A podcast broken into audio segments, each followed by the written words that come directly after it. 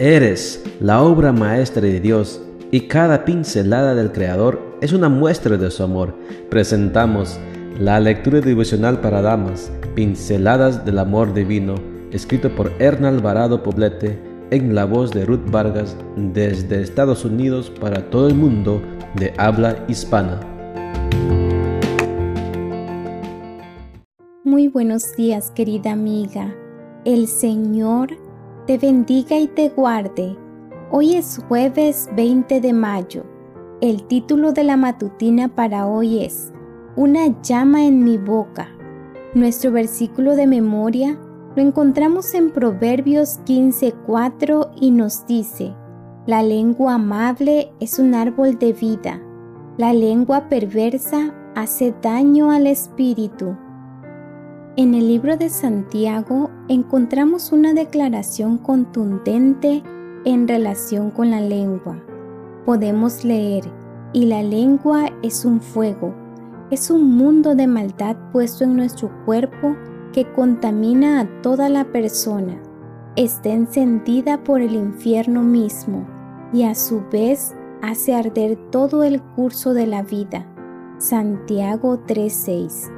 Es obvio que la expresión la lengua en este versículo tiene que ver no con el órgano físico en sí, sino con el uso que hacemos de las palabras.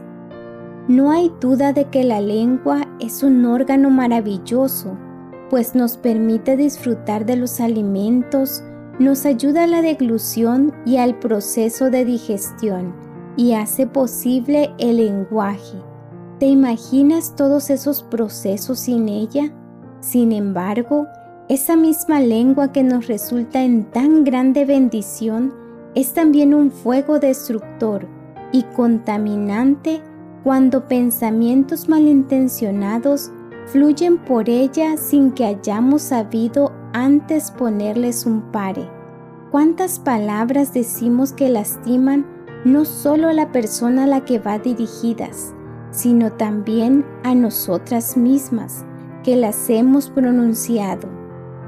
La capacidad que tenemos los seres humanos de generar pensamientos automáticos juega muchas veces en nuestra contra. Si los expresamos a través del habla, sin antes haberlos hecho pasar por el filtro de la conciencia y de los principios de la palabra de Dios. Las mujeres somos más propensas a hablar que los hombres y por lo tanto a equivocarnos más en lo que decimos.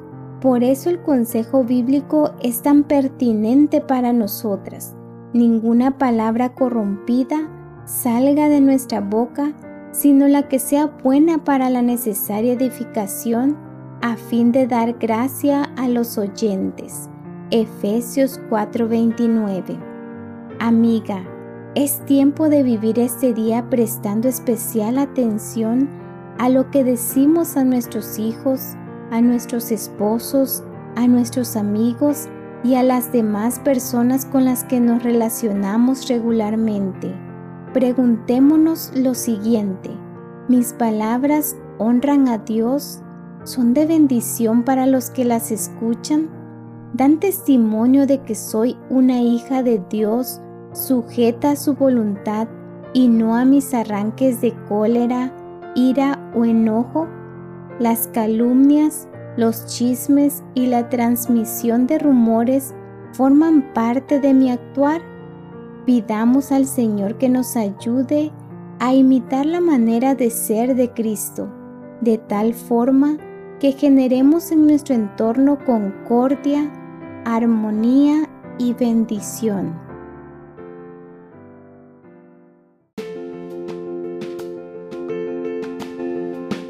Les esperamos el día de mañana para seguir nutriéndonos espiritualmente. Bendecido día.